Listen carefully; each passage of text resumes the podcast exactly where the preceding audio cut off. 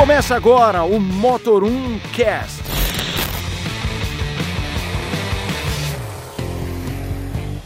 Salve meu jovem, bem-vindos a mais um podcast do Motor1.com. Eu sou Leonardo Fortunati Eu sou o Fábio Trindade. e dessa vez faremos um quase especial de dois lançamentos muito, espe- muito esperados desse ano e que serão finalmente lançados em setembro. Estamos num mês quente, né, Fábio, de É a lançamentos. principal briga do ano aí, né? Que já são dois modelos que revolucionaram o segmento e tal. Isso aí em 2012. Foi 2012. É, Os os, dois dois chegaram-.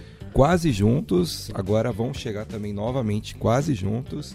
E se for curiosidade aí, o lançamento ocorre praticamente nos mesmos lugares onde foram revelados. Um né? de volta pro futuro, praticamente, né, dos dois lançamentos que acontecem. É um- Estamos falando dos dois, o líder e o vice-líder de mercado Sim, hoje, sim. que é o Chevrolet Onix e Hyundai HB20, né? Que Exatamente. não à toa estão mudando e muito nessa, nessa mudança, né? Essa, no- essa nova geração. A gente pode chamar o HB de nova geração, né? Você foi até a É, Coreia o- para o conhecer HB o é uma nova geração, né? É, vale lembrar que quando o HB e o Onix chegaram, o mercado era totalmente diferente. A gente Sim. tinha o Onix e Palio naquela época que dominavam o mercado, eles mudaram completamente o cenário. Agora tem É, o Onix outros, não, o Gol né? e o Palio.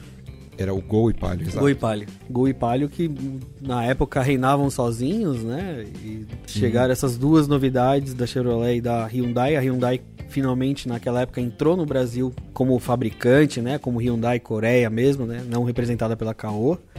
E É. trouxe um modelo que despertou muita curiosidade e filas de espera na época. Sim, foi um carro muito estudado, né? Eles avaliaram todos os concorrentes da época para desenvolver a primeira geração do HB. Chamou muita atenção visual, né, nível de equipamento e eles estrearam o motor 1.0 3 cilindros, mas ficaram assim meio que na moita, não Sim, falaram sim.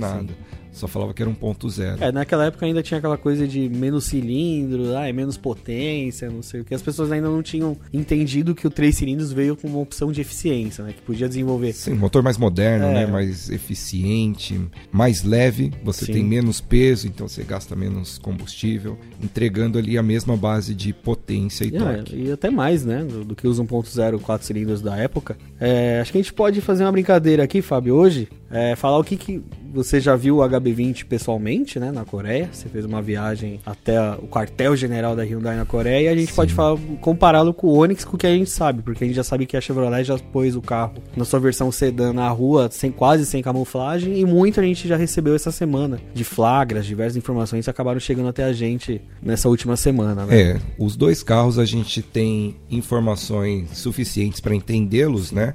Vindas lá da Ásia. Sim. O Onix foi mostrado na China, né? Então ele é praticamente aquele carro, o interior a gente já sabe Sim. como vai ser, o interior moderno. Por falar nesse interior, há uns dois anos, dois, três anos atrás, eu fiz uma visita ao quartel-general da Chevrolet, da General Motors em Detroit, para falar de desenvolvimento em 3D e realidade virtual, e tinha um interior lá que era exatamente esse que a gente está vendo no Onix Isso há anos antes, hein? há três anos. Aí eu bati o martelo e falei: esse interior é de que carro? Falaram: não, esse interior é apenas um conceito, não tem nada definido. E esse conceito vai originar alguma coisa daqui três ou quatro anos. Que a gente viu que aconteceu antes, até Sim. com o novo Tracker e o novo Onix. Só pra gente ter uma dimensão de quanto tempo esse carro ele já vem Quanto eles estão planejando esse carro já, e né? já tá pronto, né? Então, assim, falando do que eu vi lá na Coreia do, do HB20, ele é um carro que, olhando de longe, ele mantém as linhas gerais, mas quando você chega mais próximo, ele tem aquela linha mais arredondada que, se você pegar o Sonata novo, que ele é bem com o visual ele é bem limpo, bem mais clean, bem mais é, com linhas Mais limpas, né? As coisas mais. é, são linhas mais vincadas Tá. e a dianteira lembra um pouco daquele primeiro Ford Focus. Uhum. Uma frente bem bicuda, uma grade grande também, sextavada, que inclusive deixa o carro assim, com um visual mais moderno e diferente. Tem gente que vai achar esquisito. É, porque na verdade o HB, por mais que muito, muito se falou que era simplesmente uma evolução, né? No começo da- do desenvolvimento, queria ter a mesma plataforma do, do HB atual, mas na verdade você na Coreia acabou vendo que ele ele cresceu, ele ganhou muitas melhorias, que dá pra realmente chamar de uma nova geração, sendo que o Onix a gente chama de nova geração porque é até uma plataforma nova, né? plataforma GIM, né, Sim. que para globais, que vai- ainda vai, vai dar origem ao Tracker e algum, alguns outros modelos para o nosso mercado. Assim, começando pela plataforma do HB, eles utilizaram a atual como base para uma evolução. Então, a nova plataforma derivada da atual, ela está mais rígida, tem novos pontos de solda, é, ela está mais resistente, mais leve e tem novos pontos de fixação da carroceria. Então, se você pegar a base, ela não é idêntica à atual, ela é diferente, é mais moderna, é mais reforçada. Isso vai ficar mais nítido também quando tiverem os testes de segurança Teste de impacto, né? os testes de impacto. Falando de externo, não tem nenhuma chapa do carro atual. É, É, e tudo na, novo. e na verdade, né, a gente- a- o Onix e o HB20 vão trazer uma, uma tendência que a gente percebeu com o Polo e um pouco com o Argo, né? Os nossos carros de entrada, os carros mais acessíveis, eles estão crescendo. Eles Os- cresceram. Os, hatches eles estão ficando maiores e o próprio HB20 e o Onix, eles já vão entrar num, num, num- num ritmo mais do Polo, né? Em porte, né? Serão carros maiores É, o do ponto, que a gente conhece hoje. é, o ponto que preocupa é que o preço vai acompanhar Ah, esse sim. crescimento e também né, é, as novidades que eles trarão. É, os dois, a gente já sabe que vão inovar muito no interior. O interior do HB20 eu vi, ele é bem moderno, não lembra nada é, esse interior que a gente conhece hoje. E falando com o pessoal de design e até um, altos executivos da, da Hyundai, eles têm a dimensão que o HB20 hoje ele, ele envelheceu mais por dentro do que por fora. Sim, Ah, mas isso, fica claro até durante nossas avaliações que por fora ele ainda é um carro que atraente, né? Ele tem umas linhas legais, mas Sim. por dentro ele é. É um carro atual, né? Sim, mas por dentro ele tá meio ali. Meio que cansou. Cansou, é.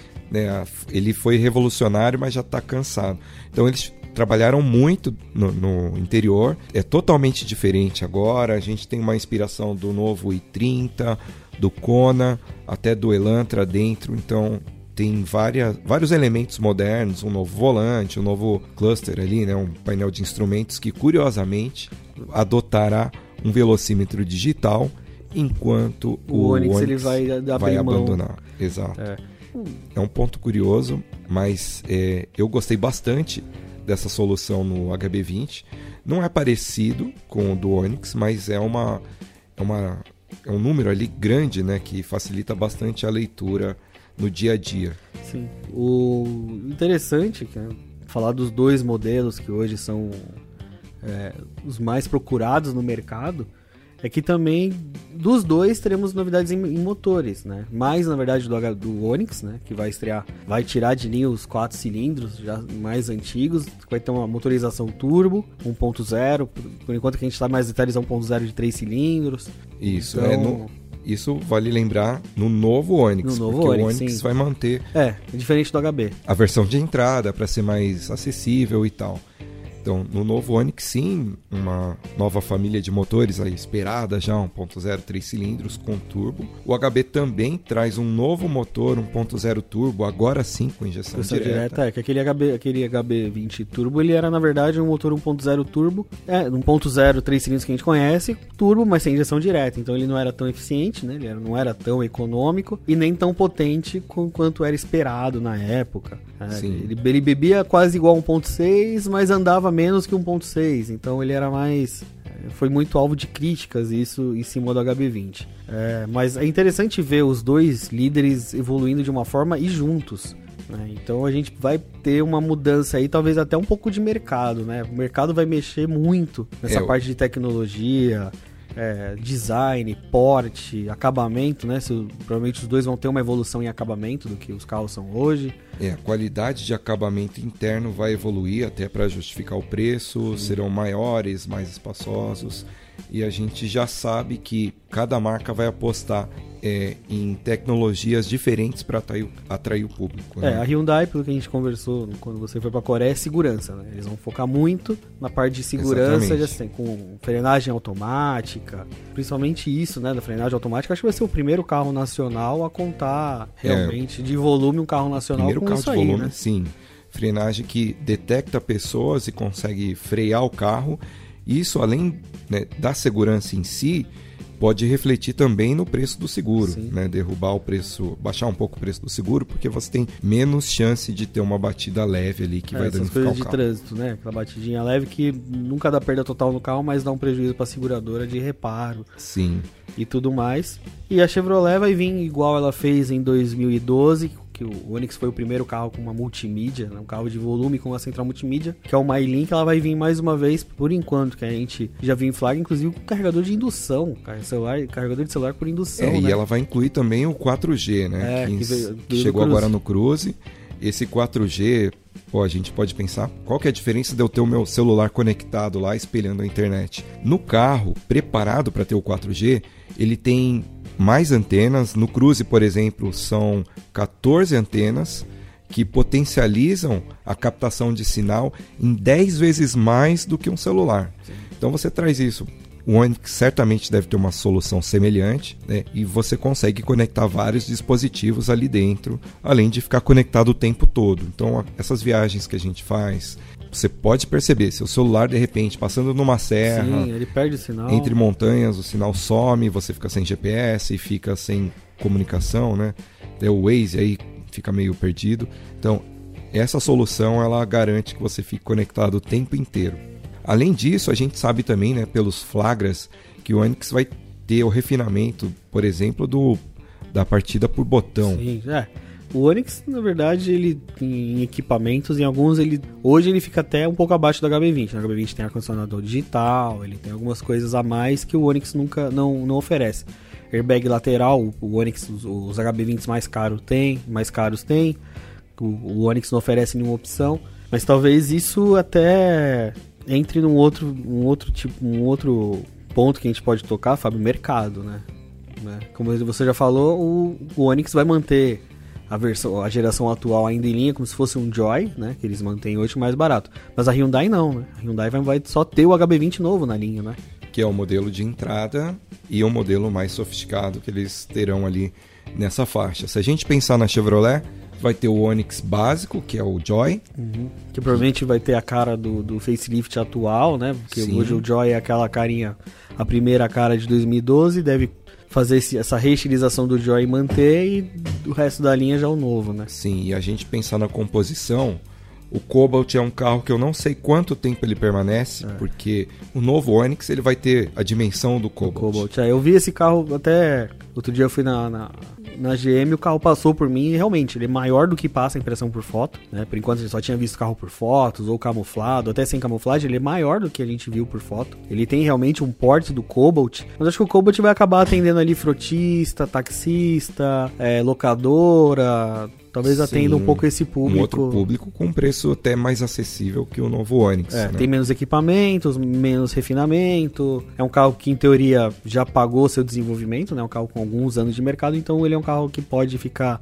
É, é igual hoje a gente tem o Gran Siena na Fiat junto com o Cronos, né? Sim, exatamente. São, são né? propostas de um carro mais barato para atender um outro público né, Exato. diferente. O ponto na, na Chevrolet vai ser que ela vai ter desde o Onix Joy, um novo Onix mais sofisticado, mais refinado, que a gente acha que fica ali na faixa até 70, 75 mil, Uhum. estourando em 80 na versão sedã, e depois disso tem o Cruze, né? Então são carros para atender se essa faixa. complementam, né?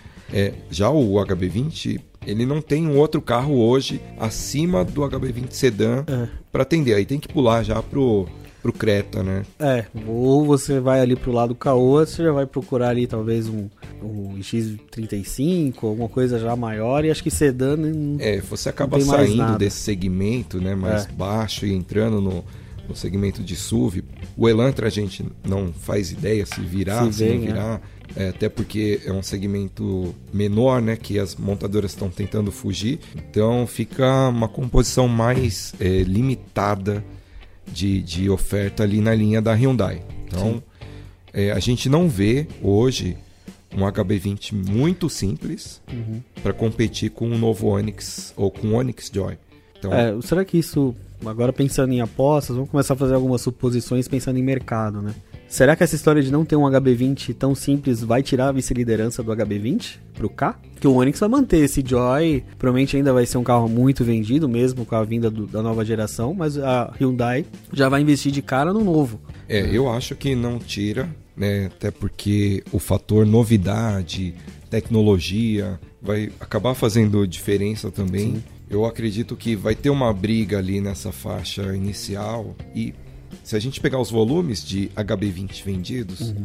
é, eu não acho que ele vai cair a ponto do K conseguir passar. É, tá bom que em alguns meses o K até vem e passa, né? Mas a gente sabe que o K chegar na, na, na vice-liderança no mês é um, algo que acontece até que não é com tanta frequência, né? Algumas vezes o K chega Sim. a aparecer em segundo lugar, mas a diferença para HB20 é sempre pequena. Bom, e foi o que você falou, né? Tem o fator novidade. Um outro assunto que a gente até conversou uma vez numa live. Os carros populares, eles não têm mais tanto espaço, né? O público já tá procurando um carro mais equipado, mais moderno. O cara já tá de olho, já que ele vai pagar caro no carro, ele tá querendo um carro novo, um carro com tecnologia, um carro mais moderno. É, isso a gente viu também na transição do câmbio manual para automático. Sim. Hoje todo mundo quer um carro automático, não tem mais aquele negócio ah, automático quebra, é, depois é caro para arrumar, né? Então a gente vê essa mudança do consumidor, já que ele vai comprar um carro zero, uhum. pagar caro, financiar pagar alguns, caro, financiar. Anos. No Brasil, um carro atende toda a família, né? Geralmente, então você precisa ter um carro mais espaçoso, aí você já coloca mais um dinheiro na parcela, uhum. pega mais equipado, pega um carro maior e esse carro é, de entrada acaba ficando mesmo para um primeiro carro de um estudante, Sim. locadora, aplicativo. Então eu acho que vai ter uma diferença assim. E a Hyundai, querendo ou não, ela tem um status de ser um pouco mais Refina, sofisticada. É. Ainda mais aqui no Brasil, né? Com a história que tem que lembrar que a Hyundai começou no Brasil com importados, né? A Hyundai fez sua fama ali com Tucson, com o próprio X35, né? Com carros Elantra, carros, né? Elantra, Sonata. E 30. De repente Sim. chega um HB20, que é um Hyundai que todo mundo conseguia comprar. Sim, e, me, e mesmo na época, ele já era é, até um pouco mais luxuoso em alguns, termos, em alguns pontos que o Onix, já que a gente estava falando dos dois concorrentes na época. Em vários aspectos, até em acabamento, montagem de carroceria, ele era melhor que o Onix em, algum, em diversos aspectos, né? É, o Onix, pelo que a gente viu aqui, é, a gente já viu bastante o sedã, né? Sim, o hatch ele ainda roda bem camuflado, mas... É, a gente até não sabe se a Chevrolet vai apostar numa revelação separada, primeiro uhum. do Onix Sedan e depois do Onix Hatch. Inclusive, deve ficar mesmo, né, o nome Onix Sedan, uhum. pelo que a gente conseguiu entender. É, e, e falam muito de Onix Plus pro hatch. Sim, da estratégia uhum. desse, desse novo nome, que seria né, lá, na, lá atrás com Prisma, é unificar e tornar o Onix um dos carros mais vendidos, o nome, né, Onix, mais vendidos no mundo. Uhum. Vai ter na China, vai ter no Brasil, que já tem um volume altíssimo. Sim, e se você hoje soma Onix e Prisma, né, no, no ranking de vendas atual, ele dispara de uma forma que o destaca mais ainda. Também o Onix já dispara sozinho, né? Na é, hoje primeira Onix... colocação, se somar o Prisma, só vai ter que ver se na, na hora que vir tabela de vendas mesmo vão acabar separando o Onix de Onix Sedan. Né? Fica um pouco essa dúvida, porque algumas montadoras até muito, por muito tempo adotaram essa, essa é, essa estratégia, essa estratégia né? né? De você colocar o sedã e o, e o hatch no mesmo nome, põe no mesmo negócio Sim, e, pode ser, mas falando mundialmente, a gente Sim, vê é muito maior. que a Toyota usa esse esquema. Com Corolla. Soma todas as versões a de Volkswagen Corolla. com Golf. Com Golf. A Ford fazia isso com Focus, né? Sim. Então é uma estratégia mais pensado no global, para falar que é um sucesso Sim, né, mundial. Vendas, mundial que deve ser mesmo. O Brasil deve ajudar nesse. Sim. Pelo menos o Chevrolet mais vendido do mundo tem muita chance de ser. E aqui a gente traz um ponto interessante, que vai ser um, um produto desenvolvido no Brasil hoje. É, por mais que ele tenha sido apresentado primeiro na China, tem muito, muito muita mão brasileira naquele é carro. É um, um segredo. Se eu não me engano, acho que o líder, né? O líder de projeto, né, é. né, o cara que desenhou o primeiro Onix, é o mesmo que está desenhando esse segundo, que desenhou o segundo e é um brasileiro. Sim. Então, assim, é o Brasil desenhando um carro Sim. que vai vender no mundo inteiro e em alto volume. É, esse o, esses dois lançamentos, né, são os que vão mexer mesmo com o nosso mercado. Tudo bem, a gente ainda tem é, o, o Corolla como um lançamento que vai que vai mexer na parte dele, né, de sedã, mas isso a gente ainda não pode falar, é cedo, a gente vai poder falar isso a partir é, da semana que vem, né? Eu não sei nem se vai mexer, né, porque hoje o Corolla já é, é meio inexplicável. É, mas ele já, acho que ele vai também, pelos, pelos que a gente já viu de melhorias nele, ele também vai vir muito forte, mas isso o Corolla a gente só vai poder falar no próximo podcast, Sim. que depois do lançamento, né? É que o Corolla hoje, ele já vende a faixa ali de 5 mil É. carros. Não, várias vezes você vê Corolla brigando ali junto com carros mais baratos no Sim. ranking de vendas, né? Então o Corolla é um fenômeno. Vem essa nova geração que flagras aí já mostram que ele tem um visual idêntico ao europeu, tal. É um carro que deve ficar mais refinado internamente. Já vai estrear o híbrido flex, né, como anunciado. Então assim, realmente tem bastante novidade. Mas aí falta a gente saber acabamento interno, composição de versões, preços, Sim, né? preços é muito mais é extremamente importante, né? Preço hoje. É, e falando em preço, vamos fazer uma aposta aqui, Fábio. O Onix e HB20, essas novas gerações, será que vem baseada em preço junto com o Polo? Eu acho que e vem, acho que sim, acho ali que vem. começando ali na faixa dos 60 mil e disparando até, vai, um sedã disparando pra acima de 80? Acima de 80, não sei se tem cacife pra isso. Mas é hoje o Virtus Highline chega a 85 mil. é, Ele já é mais caro, mas tudo bem que já com pacote, aquele pacote Highline Sim. com painel e então tudo. eles vão ter coisas. né, o Virtus hoje tem o destaque dele é o painel digital. Uhum. Então, por causa do painel digital, custa 85 mil. Eu acho que o HB20 deve chegar ali nos 80. 82 mil com aquele com 82. frenagem automática, né? É, hoje um HB20 sedã top é o premium. É, a gente tá falando de 70 e poucos mil? 76, É. 75, 76 ali. Isso sem contar desconto. A gente tá é, falando sim, preço falando cheio. preço tabela, né? Então, sim, Eu acho 80 mil ali deve, deve É. chegar lá. Motor turbo, É, nova plata- uma plataforma mais moderna, mais É. airbags, né? Provavelmente vão acabar puxando. Esses, agora todo mundo tá pondo pelo menos 4 airbags nos carros, né? sim, nova multimídia, É, É. é tudo que gera um custo de produção, um custo de montagem. segurança, né? O É. assistente de frenagem. É, Sim, isso do são outro dois lado, carros que né, lá em, Gravataí também é a mesma coisa, né? é, os dois com telinha multimídia flutuante, Sim. né? A tendência que começou com a Mercedes e todo mundo achou esquisito. É, Hoje agora todo mundo tem. virou padrão e tal. É, são dois carros que acho que vão vir num, vão dar uma subidinha de preço, né? Vão- eu acho que vai dar uma subida. Se a gente analisar a capacidade das duas montadoras, Chevrolet deve continuar à frente, né? Porque ela entrega 18, 20 mil carros por Sim, mês. A Hyundai ela tem um problema de capacidade. Eu lembro que, até já comentei isso num podcast uma vez, lá na fábrica de, de Piracicaba, percebi que eles não têm, eles não, não fazem tanto estoque, né, lá na, na fábrica, e eles falam, a gente não tem capacidade de, de produção aqui para fazer um, um- um estoque. Então, é basicamente o que produz, vende, e se a gente for pensar por porte de fábrica, a Gravataí com, com Onix, Onix Sedan, Prisma, o que for, eles são bem maiores do que a fábrica de Piracicaba, que ainda tem que dividir com Creta. Sim, sim. Inclusive, é, sobre a fábrica de Piracicaba, isso depois você vai ver uma matéria detalhada no Motor 1. É, eu falei com executivos lá da, da Hyundai sobre essa questão. Pô, vocês não pensam em ampliar a capacidade de produção?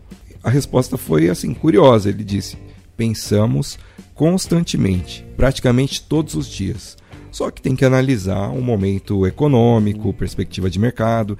E a gente olha hoje um dólar mais de 4 reais. Crise na, na Argentina. É nosso, primeiro, é nosso principal comprador de, de, de carros. Né? É, de carro. Em sim. exportação. falando Embora não mande HB20 para lá, mas é um mercado que impacta diretamente aqui. Sim. Então, assim, tem é, alguns cenários que, mesmo eles querendo, pode até ter dinheiro para isso, eles vão segurar e esperar o momento certo. É, e a pra- Hyundai pra ela tem uma, uma- um ponto diferente. A Chevrolet usa muito venda direta, né? Pra locadora, né? Pro, com Onix, com Prisma, né? Sim, é. Essa E é a Hyundai, a Hyundai é mais difícil de ver em locadora. Acho que uma ou duas locadoras que compram HB20, mas é bem Sim. raro de achar. esse é Também um- pelo volume, né? Por esse volume de fábrica, né? Uma coisa você consegue produzir carro para abastecer concessionária e abastecer o- uma locadora que pede 10, 20 mil carros, outra coisa é você abastecer só as concessionárias. É, e um ponto curioso, assim, que gera discussão, mas é, é negócio. Muitas vezes a, a pessoa fala assim, pô, o Onix é líder de vendas, vende 20 mil, e o HB20 vende só 9. Então é um fracasso. Não. Uhum.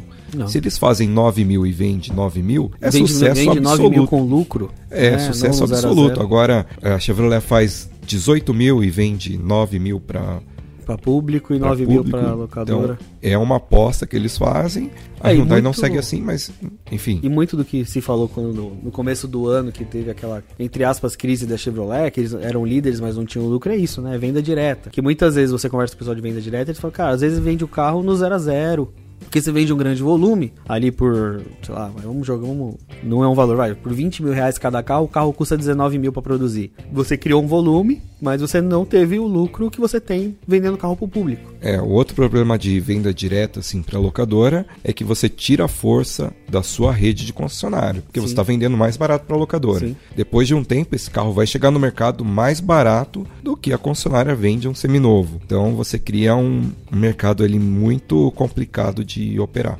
Sim, é, mas é uma decisão que cada marca tem. Hoje eu vejo mais a Chevrolet que aposta em venda direta. Né? É, eu acho que isso vale um, um podcast dedicado para a gente analisar a venda direta né, e como isso impacta no seminovo depois. É, porque a gente até comentou aqui uma vez, locador é o melhor negócio, né? Porque ele compra o carro barato, ele ganha dinheiro em cima do aluguel do carro e ele vai ganhar dinheiro em cima do, da venda do seminovo. Do porque seminovo. ele vai provavelmente vende o carro Aí vai, a gente olha no mercado de, de, de essas locadoras que vendem um carro a 40 mil reais, sendo que eles podem ter pago 30, faturou em cima do aluguel. Faturou aí durante 10 meses 10 mil reais é. e ganha mais 10 mil. 10 mil na venda do carro. Sim, então é um negócio é, que. É lucro total. É, é bom para eles, mas não é bom para montador e até pro mercado de usados, né? Porque a gente sabe que, por exemplo, para você montar uma tabela FIP da vida aí, por exemplo, com preço de, de usado, eles levam muito em consideração o mercado de usados. Sim. Se você tem um carro muito barato no mercado é, usado, ele vai, vai, vai é, desvalorizar até na tabela. É, o que eu ouvi, alguns bastidores aí, é que tem concessionária indo buscar seminovo em locadora. Sim. Para poder vender a um preço melhor. Não, não é difícil de ver, não. Então... Aqueles carros com placa P, né? As placas de, de, de, de Belo Horizonte que pagam IPVA menos as, e as locadoras emplacam lá em concessionária vendendo. Não é difícil, não. Então é um, é um, bom, é um negócio rentável que gera uma, uma discussão muito mais muito mais complexa. Lembrando aqui, pessoal, que os nossos irmãos de, de escritório, o pessoal do motorsport.com, tem o podcast deles lá, procura aí da mesma, da mesma forma que você está nos ouvindo, você pode ouvir as notícias sobre competições, mas vamos falar com o Felipe Mota, que tem um, um drops sobre Fórmula 1 aí para vocês. Fala galera do Motor1.com, vamos falar um pouquinho de velocidade, de automobilismo. O Grande Prêmio da Bélgica marca o fim do recesso de verão, né, da pausa de verão da Fórmula 1. É uma coisa que já teria vários componentes se a gente só avaliasse pista mesmo, para ver se alguma equipe conseguiu melhorar um pouco, se a relação de forças vai ser mantida da primeira metade do campeonato, mas a quinta-feira em Spa-Francorchamps foi marcada por muita, mas muita notícia, muita bomba, novidade no mercado de pilotos. A Mercedes renovou com Valtteri Bottas, ele segue como companheiro do Lewis Hamilton na Mercedes. Começou muito bem o ano, depois perdeu força e tal. Não faz um papelão, mas se alguém imaginava que ele pudesse tentar fazer frente ao Hamilton, pelo menos na primeira metade, isso não aconteceu. O Huckenberg não fica na Renault, o Esteban Ocon, que é o piloto reserva da Mercedes, foi anunciado pela equipe francesa. Ele vai formar dupla com o Daniel Ricardo. Essas são as duas notícias mais importantes. Mas a equipe Haas também teve uma posição pública nesta quinta-feira importante. O Gunther Steiner, que controla a equipe, disse que a equipe focará em pilotos experientes para a próxima temporada, o que é ruim para o brasileiro Pietro Fittipaldi, que é um piloto de testes da escuderia. Isso praticamente o coloca fora uh, para 2020 pela declaração. Né? A gente sabe que Fórmula 1 tem muita coisa no bastidor, pela declaração pública, isso não é bom ao brasileiro. Ele citou três nomes: o próprio Grosjean, que é atual piloto, mas ninguém acredita nisso. O Magnussen, que tem contrato ano que vem, deve ficar, então seria Magnussen. E aí os três nomes que ele citou: Grosjean, o Huckenberg e o Ocon. Só que quando ele falou do Ocon, logo depois a Renault anunciou o Ocon como piloto titular, então ele está fora, obviamente, dessa disputa. Ficaria entre o Grosjean, que parece pouco provável, e o Huckenberg agora, que sobrou no mercado e que é um bom piloto, não é extraordinário, mas é um piloto com uma trajetória bastante respeitada na Fórmula 1. Então, a quinta-feira foi muito agitada e vem mais coisa por aí. Fiquem ligados no motorsport.com. Mas vamos falar de outro assunto agora. SUV, compacto, ainda tem a ver com Polo, que foi anunciado nesta quinta-feira. Dia 29, 29 lá na Alemanha. agosto, lá na Alemanha. Investimento, né? 2.4 bi nas fábricas de São Paulo da, da Volkswagen que é o que? É São Bernardo do Campo, São Carlos que faz motor, mas boa parte vai para a produção do que por enquanto chamamos de T-Sport, né? Que é o nome cotado para um crossover do Polo. T-Sport ou T-Sport? Ah, depende se você chama T-Cross ou T-Cross. É, a Volks chama de T-Cross. Mas, como diria o Faustão, aqui é Brasil, então é T-Sport. É, então. T-Cross. É, que é o SUV. SUV não, SUV é o T, é o T-Cross. O T-Sport é o crossover do Polo, que vai ficar abaixo justamente do, do T-Cross. E uma curiosidade na verdade já falamos semana passada: é um carro que foi pro, projetado no Brasil por engenheiros brasileiros, com mão de obra brasileira, que será produzido na Europa também, né? Exatamente. E um, mais uma informação aí que é do Brasil, uhum. que é o Pavone que está desenhando, né? Um dos irmãos Sim. Pavone é, já respondem por uma, uma ampla presença nos carros Sim. vendidos atualmente no, no, Brasil e até no mundo. Né? A gente Sim. pega o Jetta, eles tiveram participação, o Polo tiveram participação e agora esse novo crossover aí sendo totalmente feito pelos brasileiros para o mundo inteiro. É, e o que, é diferente apareceu, né, Fábio, ultimamente é que pela primeira vez apareceu um, um desenho desse desse novo crossover que ele vai ter uma carroceria coupé, né? Vai ser, não é, ele não é simplesmente um polo é, aventureiro, ele vai, ser, vai ter uma, uma, um visual bem diferente do que. É, na, em uma apresentação lá dentro da Volks, um, um dos irmãos Pavone fez um esboço num, num quadro, um quadro branco. caneta azul e tal. Já era um aspecto bem assim robusto, né? Um cupezão bem bonito. Apesar que esses desenhos são sempre é, super estimados, Sim, assim, né? Mas assim, interessante ver um, crossover com carroceria coupé, em teoria acessível, já que vai ser mais barato que o T-Cross. Sim, e hoje aparece um sketch aí, uma linha... É, como é que eles chamam esse... É... Esse tipo de desenho? Não, né? o que eles estão chamando o conceito desse carro é... New Urban Coupé. New Urban Coupé, né? é, vai ser um um novo cupê urbano aí, né? É, um, um, um Polo SUV, SUV não, crossover. É, e segundo, pelo menos o pessoal do Allcars falou que é o carro que lança em maio do ano que vem.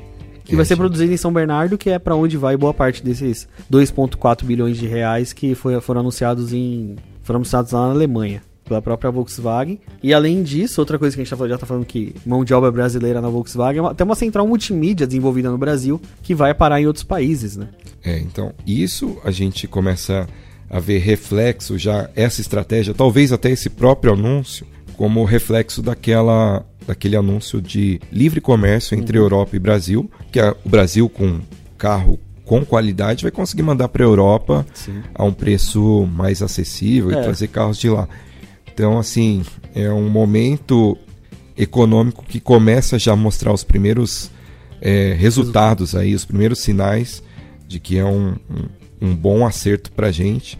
Um, é um investimento volumoso, né? 2,4 bilhões. É, e também vai ter uma parte em São Carlos para duplicar a fábrica de motores. Duplicar. Carlos, duplicar uma fábrica de motores no é. momento que a gente vive um cenário turbulento, turbulento. aqui, né? É, isso é um pouco animador, né? Para quem é empresário, essas coisas, né? Tá muito de olho no mercado, é, é, é, um, é. é um voto de confiança. Só é de falar dinheiro. em duplicar, você sabe que vai ter mais é, geração de emprego na região, a, a região vai se desenvolver, Sim. fornecedores lá, então é muito positivo aí para todo mundo. Então é isso. Hoje não tem youtube.com/barra falando de carro, nem aquela propaganda do Nem do adianta Renato. falar desses caras aqui, viu? hoje não, hoje não tem. Ele mas tá ouvindo, né? Vai ele vai ficar chateado, vai... mas hoje não tem. Ele falou pra gente não zoar ele, mas a gente zoa. é, e. Então, mas tem merchan. Faz tá? o nosso então, Fábio. O nosso, você pode entrar no Facebook, YouTube, Twitter, Instagram, procurar motor1.com, a edição Brasil, e acompanhar a gente lá. Acompanhar. É, da mesma forma que você acompanha a gente por aqui, pode acompanhar em outros canais, em outros formatos. Sim, e um pedido compartilha aí com seus amigos, avisa, né? O pessoal que gosta de carro, que gosta de saber as notícias do segmento automotivo, para acompanhar também o nosso podcast aqui toda semana. E vem mais novidade por aí, hein? Fica vem. ligado que tem mais coisa interessante. E então a gente se vê na semana que vem. Fica meu abraço. É isso aí, pessoal. Valeu. Até a próxima semana.